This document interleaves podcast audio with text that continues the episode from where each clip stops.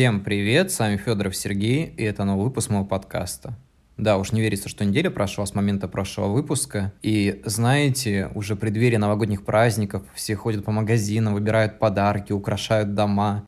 И вот это настроение, оно прям передается мне. Хотя, в принципе, я не праздную Новый год. Ну, такая привычка. Но мне нравится наблюдать за тем, как люди обретают эту атмосферу. И, наверное, в каком-то плане я сам немножко приобретаю ее внутри себя. Но сегодня немножко не об этом. Это было такое небольшое вступление. Сегодня мы поговорим про современную литературу. Я долго выбирал тему, о которой хотел бы побеседовать, и почему-то в последнее время мне часто задают вопросы о том, что я думаю о современной литературе, какие темы мне интересны, какие я недолюбливаю и так далее. Ну, давайте немножко поговорим об этом. Я думаю, что в этом выпуске я отвечу на эти вопросы и немножко поделюсь своим мнением. Вообще, конечно, сложно, наверное, выбрать, с чего начать, но давайте все-таки попробуем поговорить о том, что есть современная литература в данный момент. Мне кажется, что литература в наше время — это очень-очень большое количество жанров. Каких жанров сейчас только не существует? Начиная от каких-то современных книг о бизнесе и заканчивая, наверное, какой-то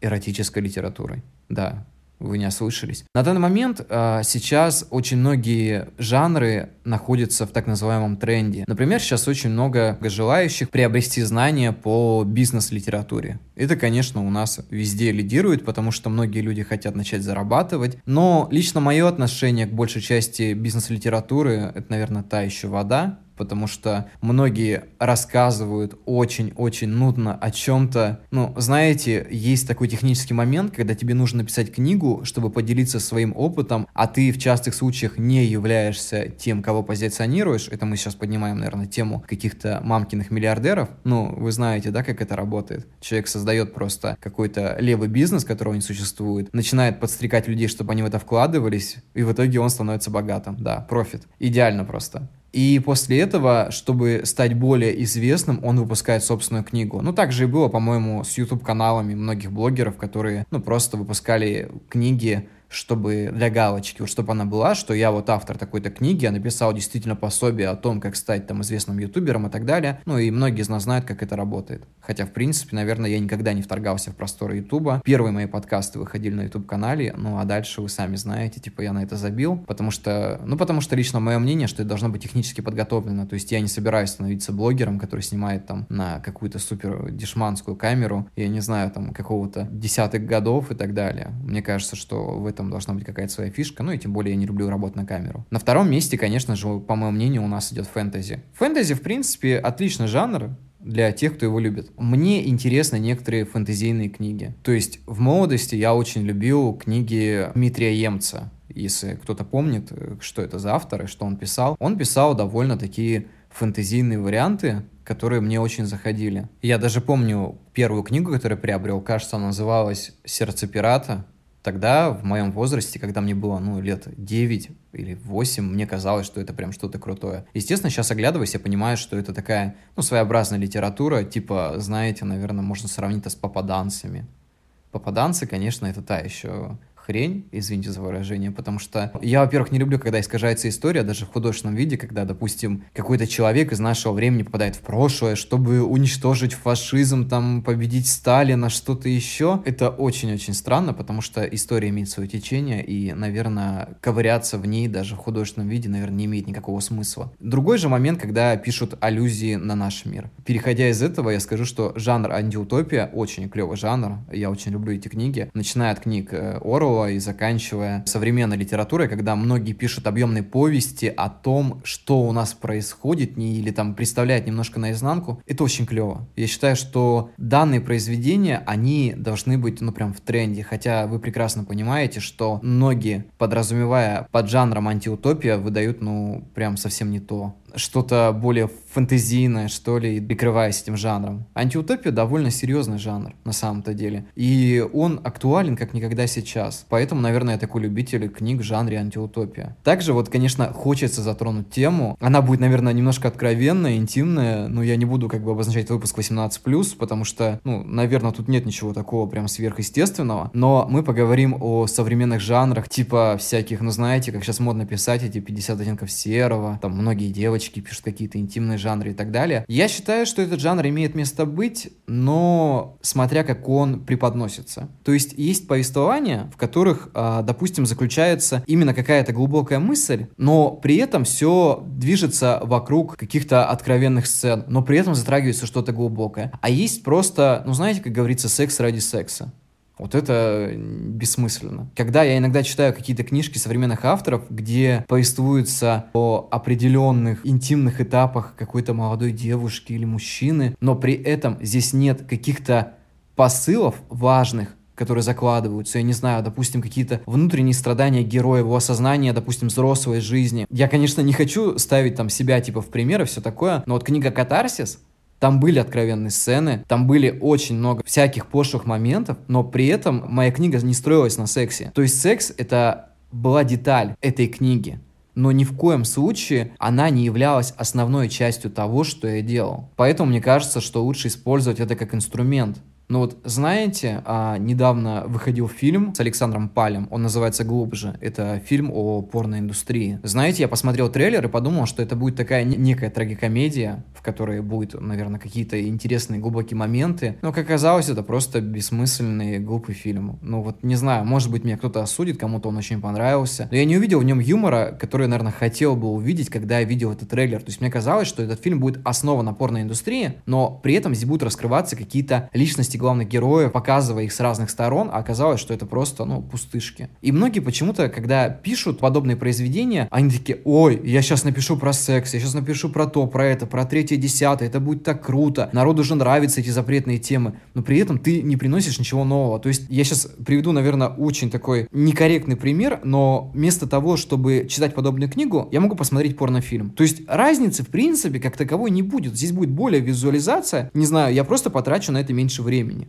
Я не, надеюсь, что я никого не оскорбил этим. Мне кажется, что все должно крутиться вокруг чего-то, но при этом не быть центральной частью каких-то событий. Вся наша жизнь основана на определенных деталях. Но ни в коем случае я не могу сказать, что именно то, что сейчас происходит, это центральная часть жизни. Мы не можем, в принципе, как бы говорить, что есть центральная часть жизни, но в то же время мы не можем ставить что-то на центральную часть жизни. Да, серьезная тавтология, может быть, я мало кто поймет, но надеюсь, что кому-то я все-таки донес эту мысль, что нет, так не должно быть. И последний пример, конечно, хочется привести вот на эту тему, что был такой писатель, как Чарльз Буковский, у которого книги были просто пошлые. Вот пошлятина пошлятина местами. Я очень любил этого автора, потому что здесь была суть не в пошлости, а именно в характере главного героя, в его каких-то переживаниях, в его глупостях, которые он творил, и попытках все-таки выйти на другой уровень жизни. То есть здесь есть секс, но он не секс ради секса, а он именно для того, чтобы человек задумался о том, как стоит поступать в этой жизни, а как нельзя. Автор играет как бы с нами, рассказывает какие-то определенные моменты, дает нам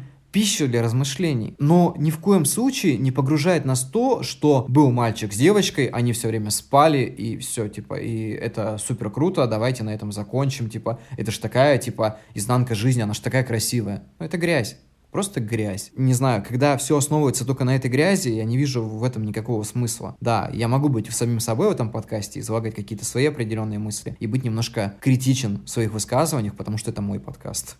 Да, я заранее просто предрекаю тем, кто мне напишет, блин, Серега, ну нельзя же быть вот так, у каждого человека есть там свое мнение, у каждого человека есть своя точка зрения на, на какую-то ситуацию. Да, она есть, но она может не сходиться с моей, а моя не может сходиться с его. Клевые жанры, жанры драм, любых драм, женских там, романтика, драматических книг, просто драм, трагикомедии, каких-то социальных книг, они клевые, потому что после их прочтения остается, знаете, такой шрам на душе, вот этот шрам, который ты пытаешься превратить в рубец. И в этот момент в тебе идут такие потоки размышлений, от которых ты просто не можешь отказаться. Как бы ни сейчас, ни завтра, они уже в тебе. Когда происходит что-то драматическое, это запоминается лучше, мне кажется, потому что любой человек забывает то, когда ему хорошо, но при этом запоминает на всю жизнь, когда ему было плохо. И я считаю, что это важно, все равно важно. Без этого, наверное, наша жизнь не была бы такой, какой она сейчас является, и в нашей памяти бы не остались какие-то моменты, после которых мы кардинально менялись. Мне кажется, что любого человека меняет какая-то драма в жизни. Как бы ни говорили, что там позитивное мышление и так далее, позитивное мышление это хорошо. Это желательно делать в каких-то экзистенциальных моментах своей жизни, чтобы как-то это разбавлять, потому что экзистенция сама по себе, по мне, это просто застой. И вот чтобы разбавлять этот застой, ты приносишь какие-то приятные ощущения. Но то, что тебе изменит в один момент, может сделать только драма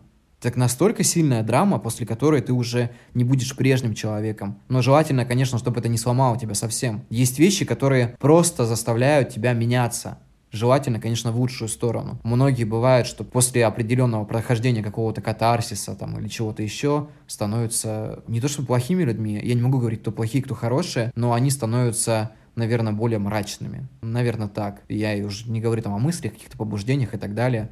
Вроде бы говорим сейчас о литературе, я рассказываю что-то свое, но при этом получается, что мы погружаемся в какую-то странную философию которую я сегодня повествую в этом выпуске. Кстати, я забыл упомянуть, наверное, один жанров, которые мне всегда нравились. Это жанры триллеров и ужасов. Это очень клевые жанры. Мы сами знаем, кто у нас король ужасов. Это Стивен Кинг. Без него, наверное, в мире литературы было бы прям совсем скучно. Это человек, который просто создает из ничего что-то масштабное. Человек, по которому снимаются множество фильмов, и который все время хвалит режиссеров, которые сняли его фильмы, хотя они получаются иногда не очень хорошие. Ну, то есть мы можем судить, что было в книге, что было в фильме. Фильм всегда по своей сути он сжат. Там нельзя показать именно все, что было в книге. Либо фильм будет идти там нестандартно, там полтора-два часа, а 4 или 5. Есть пример, это фильм «Однажды в Америке», который идет 4 часа. Он написан по книге Гарри Грея, человек, который написал эту книгу, сидя в одиночной камере. За все 4 часа, мне кажется, что фильм практически все передал, то, что было в книге. Но это позволяет время. Но не все станут смотреть